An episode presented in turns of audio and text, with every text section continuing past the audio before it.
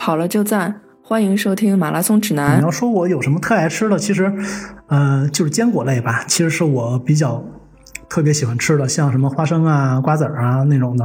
啊，对啊，这一克一大把，这热量可可不少。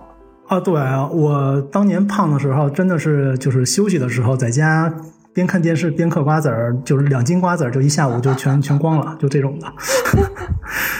对啊，其实特别好好控制啊，就是我觉得没有什么什么可能，就不买就好了，不买就行了。但是你不会想着吃吗？你不，你不，你就不想着会想啊吃吗？会想啊，想了你不买就就好了。就你如因为我我现在我也这样，如果说我现在就是我买了之后放在家里，我也会忍不住去吃，那我索性我就不买了，家里什么吃的都没有就好了。大宝，你听见了吗？这不不要这其实老买我爱这个东西了。从今以后不要再买这个其实。很很，这很关键，这就是，呃，我觉得这个我其实体会还挺明显的，就是你不买了之后，在家里面没有，你就不吃了，但一旦家里有的话，你真的很难控制住你去吃不吃，这个特别明显，对吧？根本就搂不住。其实你就想，只有你在超市想买的时候。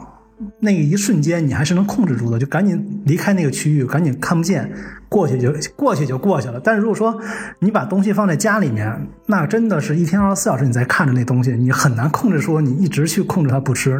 自我控制能力，我觉得真的特别重要。你记得那个领跑者年会的时候，那个不是就是桌上有那个小零食嘛，然后有那个巧克力，然后我当时是自己肯定挺高兴吃，然后呢，我又拿了两块，然后递给那个国一和饼哥，然后饼哥特开心，特萌，然后就。顺就很顺利，就很顺手就拿过去吃了。然后我递给国一的时候，国一就说我不吃。然后我就觉得，哎，这就是差距，就是不就是差距，就是这就在乎这个细节。就是国一也在减肥，大家都知道吧？他以前胖成那样，现在是个帅哥。然后饼哥就是胖胖瘦瘦，胖胖瘦瘦。我觉得饼哥还挺明显的，就是胖胖瘦瘦挺明显。然后我觉得 饼哥好像我上次见又圆了一点，但是国一好像一直还是瘦下来以后就一直维持的挺好的，所以我觉得他那个细节还真的挺重要的。我相信国一肯定也是喜欢吃甜食的，但是他就当时就就是我觉得都没犹豫，直接就说菲姐谢谢我不吃。然后我觉得当时我都觉得我嘴里在嚼，我当时都想把嘴里那吐了。就觉得特别受感染，就觉得哎，这小孩真好，他瘦下去是有是有原因，他他就应该瘦，他都控制的特别好。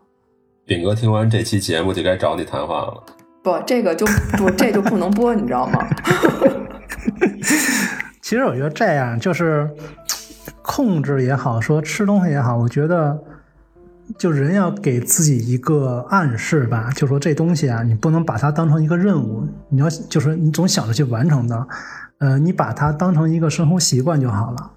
就是每个人有不同的生活习惯，我是喜欢把，比如说跑步啊、训练啊、饮食调整，我会把它当成一个生活习惯。就是你很自然觉得它啊，它就是生活中的一部分，是生活中就是应该是这样做的。你这样这个时候啊，你你对他的那个压力就没那么大。如果说你把它当成一个。